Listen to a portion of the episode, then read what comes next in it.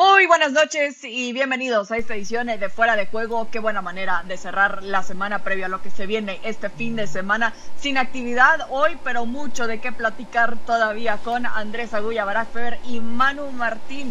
Compañeros, a ver, vamos por partes o por días, mejor, de lo que se viene en estos octavos de final, que hay cruces muy interesantes, empezando con el duelo de Italia también. Barak, hasta ahora de, lo que hemos visto de Italia con mucho éxito, al menos en la fase de grupos.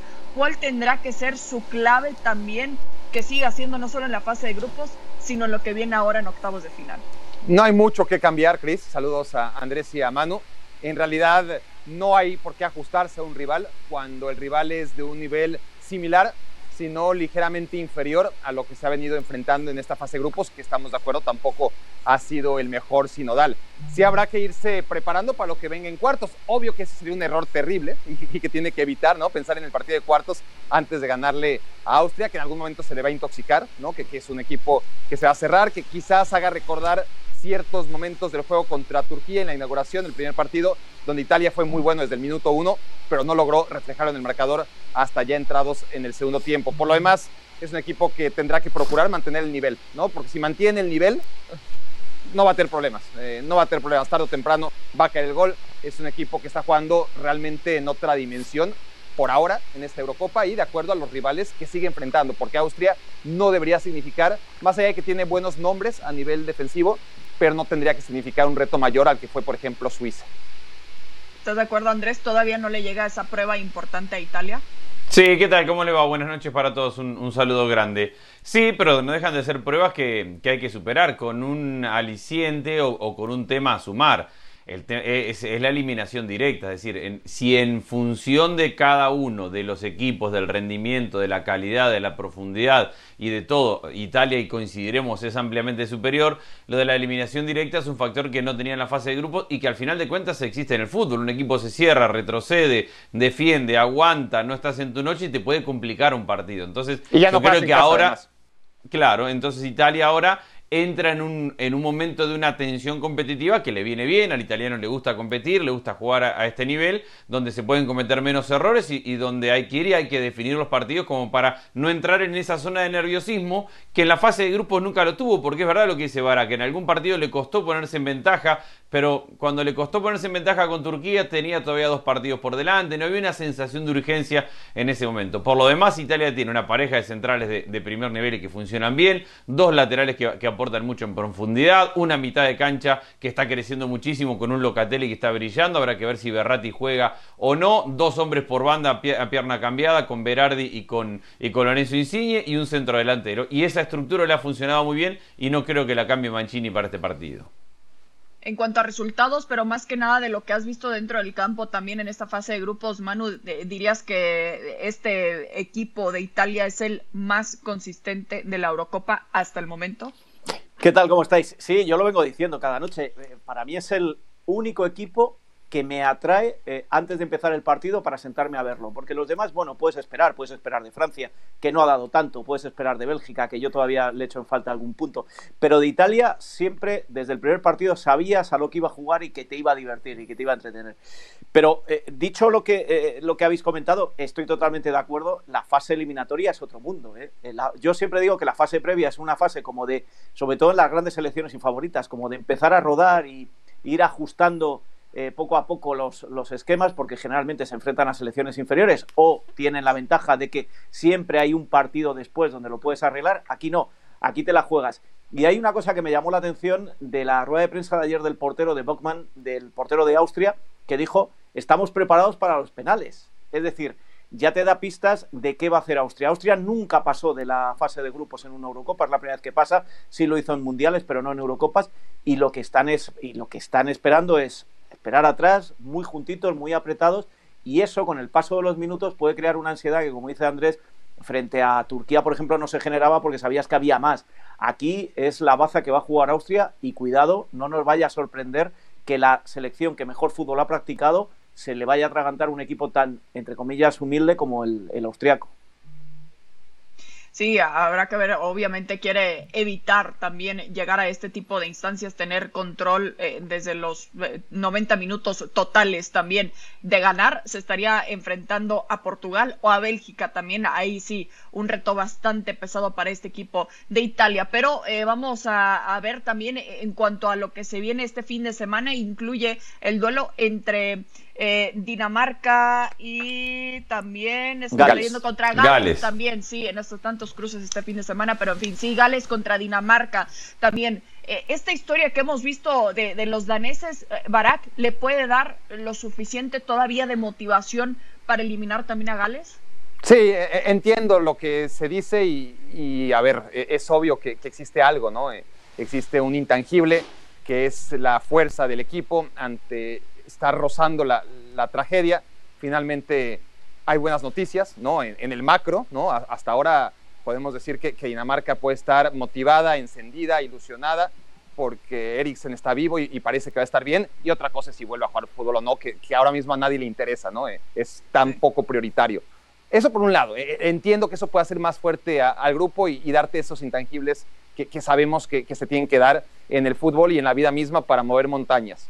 Pero pierdes a tu mejor futbolista de todas formas. Es decir, eh, por más que ganes en lo colectivo, en un equipo además como Dinamarca que no tiene otro Eriksen, no tiene alguien que se parezca a Eriksen, eh, en defensa sí, eh, tiene futbolistas muy, muy competentes. En medio campo de corte defensivo también. Tiene a, a tiene a Delaney, Hoiberg que está en un nivel realmente altísimo, tanto en Premier League como en esta Euro. Tiene quizás a los tres mejores centrales ¿no? en, combinación que tiene ahora mismo la Euro, porque lo que ofrece con Kjaer, además de Christensen y con Westergaard, creo que lo tienen pocos, pero sin Eriksen, pues no tienes la, posibilidad de realmente generar ocasiones de gol porque el equipo va muy limitado en ese sentido. Y el otro equipo, que es limitado, si quieres, eh, que tiene un libreto muy claro, sí que tiene ese jugador diferencial, porque además cuando Gareth Bale juega con la selección de Gales, ya no hay que sorprendernos, es, otro, ¿no? Es lo que siempre apuntó en su carrera y, y que nunca acabó de demostrar, por lo menos de manera regular. Entonces, estos grandes partidos, que se definen muchas veces por lo que hacen los grandes jugadores. El que realmente va a tener un grande, un, jugador grande, ¿no? De los 22 que ven en el campo, ese va a ser Gales. Pero tanto puede pesar alguien eh, como Gareth Bale con la selección de Gales, Andrés. Bueno, sí, porque estamos hablando de, de dos equipos promedios. Si estuviéramos hablando que Gareth Bale tiene que ir solo a ganarle Alemania, a Inglaterra, a Italia, ya sería una situación mucho más difícil, pero cuando comparamos dos equipos de, un nivel similar, es verdad lo que dice Barak, no tiene Dinamarca, más allá de, la buena defensa, más allá del momento de Hoiber, hay que ver a Darmsgaard, que es un chico que viene de, hacerlo muy bien en la Sampdoria este año y que, y que se lo van a pelear varios en el mercado, pero no tiene un jugador de jerarquía internacional o de ese nivel de jerarquía que sí lo tiene Gales, y que además está medianamente bien acompañado con eh, jugadores de jerarquía, porque ahí está Ramsey, más allá de la temporada que, ha tenido. Eh, si bien Allen ya está más veterano, sigue aportando desde la mitad de la cancha. James, el chico que viene creciendo en el Manchester United, es decir, de mitad de cancha para adelante, Gales es un equipo que puede soportar, apoyar y, acomodarse a, lo que pretende o a lo que le puede marcar como factor diferencial Gareth Bale. Pero lo veo más complicado defensivamente. Yo creo que en un partido eh, tan apretado, tan parejo y entendiendo que Bale puede ser la diferencia. Yo creo que al final lo colectivo y la defensa de Dinamarca van a ser un factor que marque un poquito la, que incline un poquito la balanza para los daneses. Y con estos, eh, sí, Manu, adelante. No, yo le añadiría otro factor más. Eh, no va a haber galeses en Ámsterdam, porque no les eh, han dejado entrar por aquello de la cuarentena. Los, daneses sí pueden entrar, pero, pero tienen que entrar y salir rápido y la motivación extra de la que ya hablaba Barak va a estar sobre, sobre la cancha. Y otro dato, en, la Nation League se han tenido que enfrentar porque estaban en el mismo grupo y los dos partidos los ganó Dinamarca. Yo veo una, yo creo que con el, con el Ucrania-Suecia es la peor eliminatoria en cuanto a equipos que sabes que no van a llegar mucho más lejos. Uno pasará, será la sorpresa porque estará en cuartos y poco más. Pero dentro de esa igualdad de equipos medios, creo que Dinamarca está un paso por delante, más allá de que esté o no esté Eriksen y de los factores intangibles, frente a una Gales que más allá de Gareth Bale, eh, muy poco. Eh, interesante, sí, lo, lo, que dicen, ¿no? Un poco parejos en cuanto a estos cruces y en cuartos de final puede que ahí el camino también se les complique bastante, pero sin duda será también un cruce interesante como lo que vamos a ver también justo entre Bélgica y Portugal, Bélgica y Portugal que se han enfrentado en 18 ocasiones previamente con balance ligeramente favorable para los lusos que ganaron seis encuentros por cinco de los belgas y en siete ocasiones empataron. Eh, a ver, Manu, me quedo, me quedo, contigo con este partido, también el choque en cuanto a algunas dudas que dejaron quizás a Bélgica y también a Portugal en la fase de grupos. ¿Quién llega? Em, como favorito o como más fuerte también después de lo mostrado en la fase de grupos? Es difícil de saber. Lo que han mostrado en la fase de grupos es muy... No, no, no puedes comparar peras con manzanas, lo que ha tenido eh, Portugal y lo que ha tenido Bélgica enfrente. Podemos comparar el fútbol que han expresado uno y otro. Y creo que Bélgica, que lo está haciendo muy bien Roberto Martínez, todavía le falta algo. No sé exactamente qué, pero le sigue faltando algo para que yo la considere como la auténtica favorita. Y sin embargo, Portugal, que sufrió, bueno, que sufrió hasta el punto de, perder con Alemania y empatar con, Francia, sigue haciendo su fútbol y sigue con ese equipo compacto, con ese grupo que le, ha dado los dos éxitos, la Nation League lo último y anteriormente la Eurocopa, y por esa razón creo que eh, debería ser favorito Portugal. Pero caiga quien caiga o pase quien pase, no va a ser sorpresa. Lo que vamos es a echar de menos a uno de los equipos que creemos que debería estar en, cuartos de final, que para, mí son estos dos. Y, vuelvo a lo que decía antes, o Gales o, Dinamarca van a estar en cuartos y o Portugal o Bélgica no. Esto es el fútbol y es como han quedado los cuadros. Pero creo que, respondiendo a tu pregunta, que si hay alguien que todavía deja de ver, por lo que hemos visto en la primera fase, por mucho que haya ganado sus partidos, sigo pensando que es Bélgica, que podría haber dado mucho más frente a los rivales que tuvo. Y Portugal dio lo que esperábamos, ni más ni menos, porque es lo que lleva haciendo y le ha dado resultados en los últimos años. Más dudas dejó Bélgica en la fase de grupos, Barak, ¿estás de acuerdo? Sí, sí, sí, pero también eh, eh, está claro que el reto que tenía a priori Portugal era mayor y que Bélgica al final hizo lo que se esperaba, ¿no?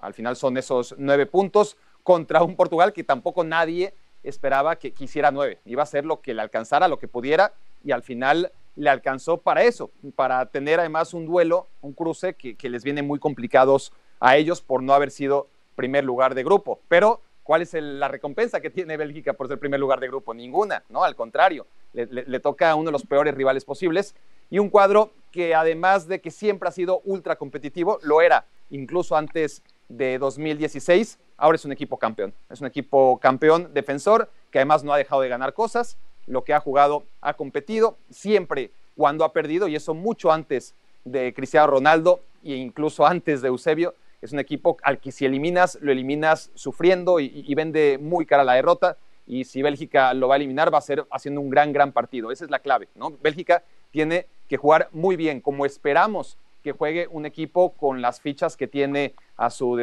a su disposición Robert Martínez. Qué gran diferencia con Portugal. Portugal no tiene que hacer un gran partido. Honestamente, no. Portugal tiene que hacer el partido que sabe hacer, incomodar y sin brillar sabemos que le puede ganar perfectamente a Bélgica y eso le pone una gran ventaja porque me parece a mí que siempre uno de estos equipos, sobre todo eliminación directa, tiene el asiento de conductor, ¿no? Y, y vamos a ver qué hace con el Portugal. Y no os olvidéis de un factor que, se me ha olvidado comentar. Hay un factor que es el estadio. Juegan en Sevilla, van a jugar con una temperatura altísima, en un césped que no está en el mejor estado y Portugal con sus aficionados a una hora, hora y media en coche. Ese factor va a ser también otro de los que pueda decidir el partido. El calor, que le va mejor a Portugal, el césped, que bueno, no le va ni, ni mejor ni peor a ninguno de los dos, y la grada. Y por ahí Portugal yo creo que ya sale ganando. Pero ojo, Manu, que, si te descuidas, el, si el césped no está bien, hasta probablemente le venga mejor a Portugal que a Bélgica. Porque son equipos que conceptualmente tienen una idea distinta de cómo encarar el partido. A Bélgica le gusta Bélgica es de Bruyne. Le gusta tener la pelota, le gusta moverla, tenerla en el piso todo el tiempo, jugar en campo rival, buscar el espacio donde, donde se lo pueda encontrar eh, a, Portugal, ser, paciente en posesión y mover rápido la pelota pegada al piso. Eso es Bélgica o eso es lo que trata de ser Bélgica en, su ejecución. Y más allá de que todos coincidimos que esta Portugal tiene jugadores de mucha mayor jerarquía de la que tenía antes, con los Bernardo Silva, con los Bruno Fernández, más allá de que no está jugando bien, con jugadores que realmente pueden ser conductores, la realidad es que tiene un técnico que sigue priorizando que el equipo sea duro, firme, cerrado y que juegue bien en la transición. Entonces, si el campo de juego no va a estar bien, seguramente le va a venir mejor aquel que quiere tener menos la pelota y que la va a jugar largo, vertical, en transición para tratar de contragolpear, que aquel que tiene que basar su juego en, la tenencia en el piso. Y hay otro tema que tiene que estar relacionado a lo que decía Barak y que tiene que probar y mostrar Bélgica, que es mental. Este, esta generación de Bélgica que hablábamos son muy buenos, está muy lindo, ahora tienen sobre la carga el hecho de finalmente hay que salir a una cancha contra un rival grande y hay que empezar a ganar partidos grandes y torneos. Mientras que Portugal no es que le dé lo mismo, pero esa presión ya no la tiene. Viene de ser campeón, el equipo ha crecido,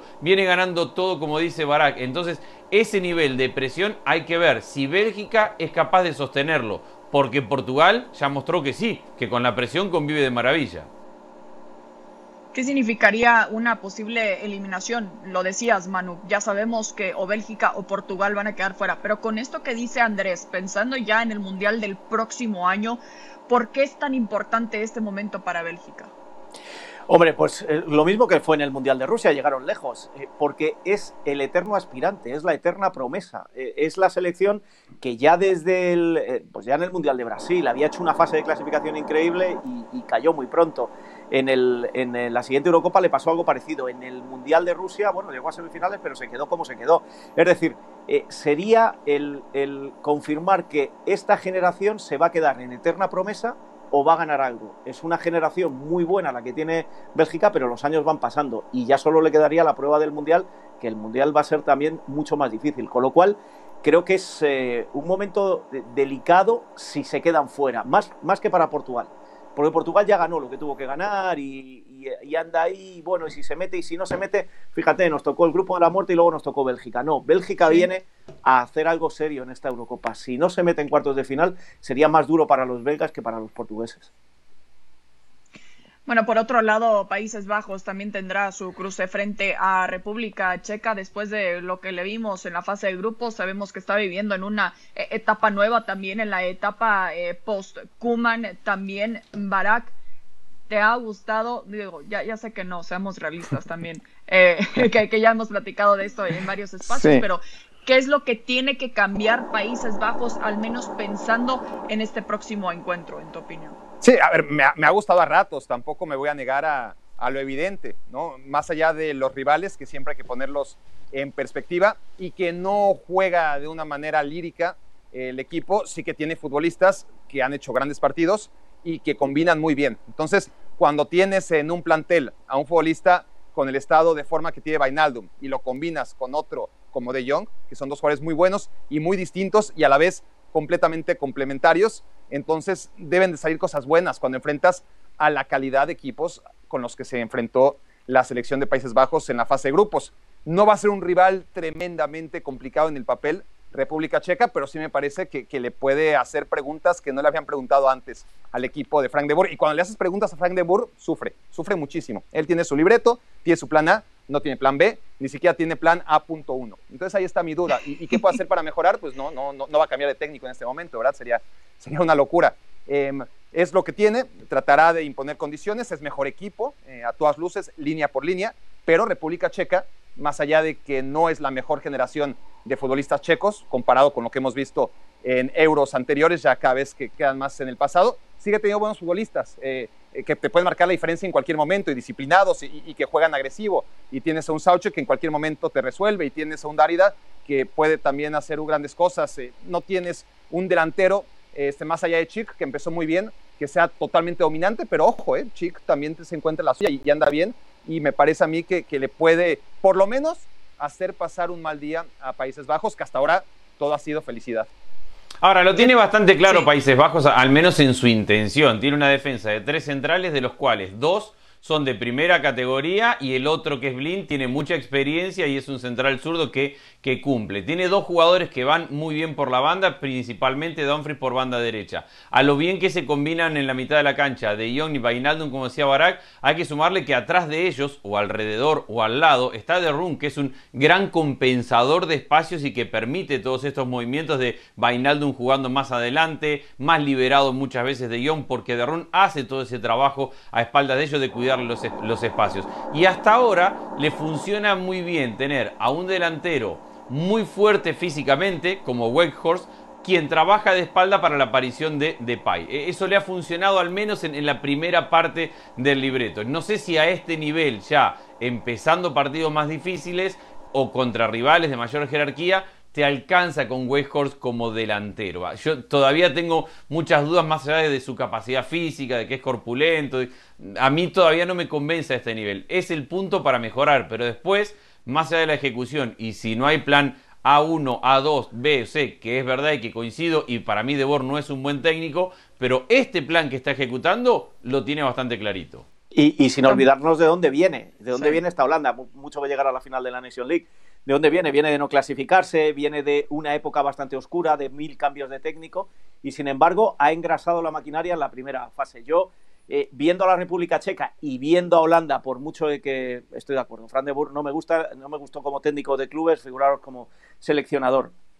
Viendo esa defensa de tres que es anti-holandesa, viendo todo lo que queráis, la República Checa no debería hacerle daño a esta Holanda. Otra cosa es cuando se enfrenta a un rival de, de más entidad, pero se está enfrentando a la República Checa. Ahí el favoritismo tendría que ser de Países Bajos, no de Holanda, de Países Bajos.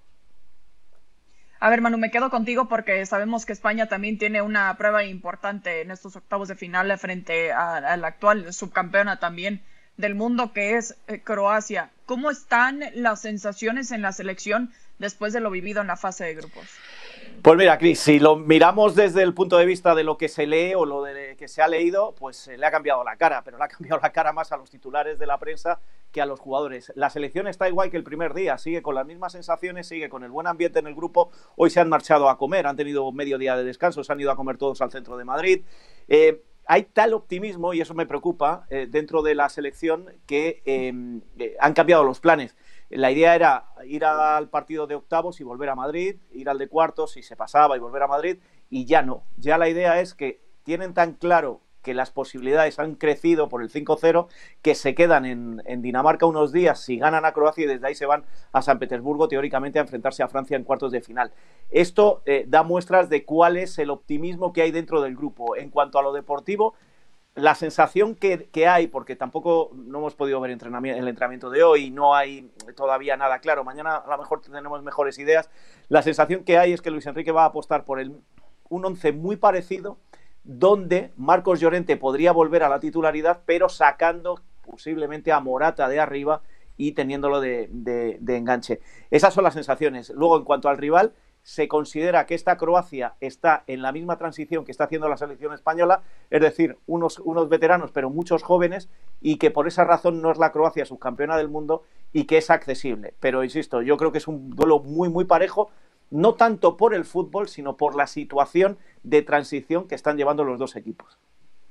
¿Qué te parece este optimismo como lo describe Manu en la selección de España, Barak? Que puede ser contraproducente, ¿no? Como ya advierte Manu, que, que es un equipo que ni estaba tan mal cuando se decían que era el peor equipo de la Eurocopa, o se daba a entender, ni están tan bien ahora solamente por haber conseguido la mayor goleada de la Euro, porque estuvo muy condicionada por lo que dejó de hacer, y no solo por lo que dejó de hacer el rival, sino por lo que hizo al propio favor de España, ¿no? La, selección de Eslovaquia. Entonces, no se puede engañar España por un partido que fue bueno, que no lo vamos a negar, pero que siempre se tiene que analizar en virtud de lo que enfrentó. pero el fútbol anterior no fue malo, Barak. No, por eso, o sea, ni, era tan malo, ni, ahora es tan bueno. Es decir, es un equipo que sigue, más allá de estos últimos tres partidos, si analizamos lo que ha sido España durante la era Luis Enrique, durante lo que fue la primera era de Luis Enrique, lo que siguió siendo con Robert, lo que era antes, es una España que tiene claros problemas de generación de gol y sobre todo de gol. Podemos seguir discutiendo qué tanto problema tiene generación de gol. Para mí sigue teniendo un problema evidente de generación de jugadas, más allá de que hay partidos puntuales donde sí llega, llega, llega, pero al final no anota. Me parece que en general tiene ese problema España y que no lo va a resolver, no lo va a resolver seguramente de cara al partido contra Croacia. Croacia es un equipo sumamente incómodo, eh, se le va a atragantar seguro, es un cuadro además que tiene esa calidad que, va a ser esa combinación de, mira, te espero, aguanto, te hago la vida difícil, pero además tengo a Luka Modric que está encendido y que va a ser probablemente el futbolista no solamente con más experiencia, sino también con más combinación, experiencia, más calidad en el terreno de juego, ¿no? Y, y eso por no hablar de Perisic, que también está en un buen momento, de Brozovic, que es una garantía, de Kovacic, que puede salir inspirado, de futbolistas de primer nivel, subcampeones del mundo, y otros que tendrán que dar un paso adelante que todavía no parece que, lo hayan dado, pero que lo podrían dar contra España, ¿no? Eh, el caso de Kalinic es el, el más eh, claro. La defensa de Croacia tiene problemas y, serios, eh, eso está claro. La, defensa ahí eterna con, con Vida y Lobren me parece que debería facilitar las cosas a una selección española, que habrá que ver quién va a ser el delantero, si, si va a cuadruplicar la apuesta por Morata o si va a intentar otra cosa. Ahora, yo a Luis Enrique Andrés? a ver, yo, creo que necesita un volante con llegada y, que Llorente podría hacerlo, pero si no, pero no por Morata. Creo que tendría que ser por Coque. Y yo coincido con la lectura de Barak que el equipo tiene mucha posesión, la tiene en campo rival y más allá de los cinco goles que metió el otro día, le sigue faltando el pase gol y le sigue faltando tener gente dentro del área para definir, porque el partido del otro lado del otro día queda dibujado por un segundo tiempo donde, donde Eslovaquia ya, ya ni, ni, quería jugar, ni, estaba ahí y, y terminó siendo un show por parte de España eh, entre méritos españoles, pero principalmente porque con el 2 a 0 el partido ya se terminó. Y si uno analiza el 2 a 0, siguió siendo un partido donde España tuvo la pelota, la tuvo en campo rival todo el tiempo, pero le costó generar situaciones de gol. Ahí está, el gol en contra que se hace el arquero increíblemente, y el 2 a 0 cuando acababa el, primer tiempo, de una segunda jugada de una pelota parada en un cabezazo, que no le quita mérito, pero que no le resuelve el problema a España, es decir, tengo la pelota todo el tiempo, que es lo que quiero, ¿cómo hago para que esta pelota llegue a Morata, a Gerard, a, quien sea que esté parado frente al arquero para poder definir. Y eso España para mí todavía no lo tiene resuelto. Creo, creo pues, pues eh, ahí os voy a llevar yo la contraria y simplemente con datos. Si os acordáis el primer partido frente a Suecia, a, Morata se le critica porque no marca todas las que tiene. Y cuando se dice eso de un delantero que no las marca es porque las tiene, porque España genera. Es muy distinta a la España del Mundial, donde con más de mil toques se empató a cero con Rusia, porque no se creó ni una sola oportunidad y España se queda fuera del Mundial en octavos de final. No, esta España sí genera y tiene algo más de vértigo de cara al, al, arco, pero le falta remate. Dani Olmo las tuvo, las tuvo Gerard Moreno. Bueno, Gerard Moreno se le pedía y falló un penalti. Las tuvo Morata, las tuvo Ferran en el primer partido, en el segundo exactamente lo mismo. Y en el tercero, bueno, podemos decir que no compitió el rival, lo que queráis, pero al final los cinco goles entraron y eso es lo que va a quedar. ¿eh? Nadie se va a acordar de si compitió o no el rival. Por eso, insisto, que creo que España no ha cambiado por haber marcado cinco goles con respecto a lo que venía haciendo. Simplemente ha tenido acierto. Pero el juego de España sí está generando. Le falta pues, el, alguien que empuje la bola. Si es que Dani Olmo tuvo una para empujar la bola en el primer partido frente a Suecia y el cuento lo estaríamos eh, viendo de otra manera. Si hablas con los jugadores te dicen, pero ¿qué estamos haciendo mal más allá de no empujar la bola? Porque generar se genera. No es la España del Mundial de Rusia donde no se generaba por más toques que hubiera. Aquí se genera y, se llega bien, el problema es que no, no, pues, que no las meten. Que, otra cosa rápidamente es que tenemos el acercamiento más a la selección española, obviamente por la envergadura que tiene la selección y por la cercanía cultural, pero como que olvidamos en la previa que Croacia tiene problemas muy similares, ¿no? Y, y se retiró Eso te he dicho yo al principio. Y, y, Kramaric no da el paso que, que, debería de dar, porque ahí está Kramaric, pero no, no aparece como debería y ya lleva muchos años en la selección. Por otro lado, sí, habrá que ver si España puede también este fin de semana y finalmente dejar alguna de esas críticas al menos a un lado realmente contra este próximo rival. Francia contra Suiza, Andrés, eh, quizás no será la prueba más complicada para Francia, pero ¿qué es lo que tiene que demostrar en este próximo encuentro? Eh, Francia no tiene que demostrar nada, tiene que ganar y seguir adelante y, y, yo creo que lo que si le podemos pedir algo a Francia es que sea un poquito más consistente. Yo creo que tiene a lo que le aporta la llegada de Benzema, a lo que sabemos que tiene de tridente de ataque, tiene eh, jugadores que cuando van a la selección lo hacen mejor que en su equipo. Caso Pogba, caso Griezmann, caso Pavar que está jugando de lateral derecho y, eso denota que los equipos que es un equipo Francia que más allá de poder tener un partido con altibajos, poder tener una mejor o, peor actuación en algún momento, es un equipo que se conoce muy bien, sabe muy bien cómo jugar un partido y sabe muy bien cómo sacar provecho de lo que tiene. Así que para mí Francia sigue siendo igual de firme más allá de haber tenido momentos donde no ha brillado tanto en la fase de grupo.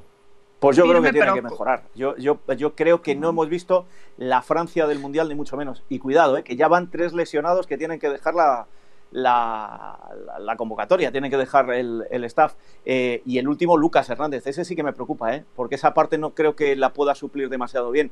Eh, yo creo que, Francia, igual que decíamos de Bélgica, pero en menor medida, porque ha tenido el grupo de la muerte, todavía le falta algo a deber. Ha sufrido con Hungría, le costó a Portugal y con Alemania, bueno, Eh, yo todavía quiero ver mejor a esta Francia, que creo que lo puede hacer.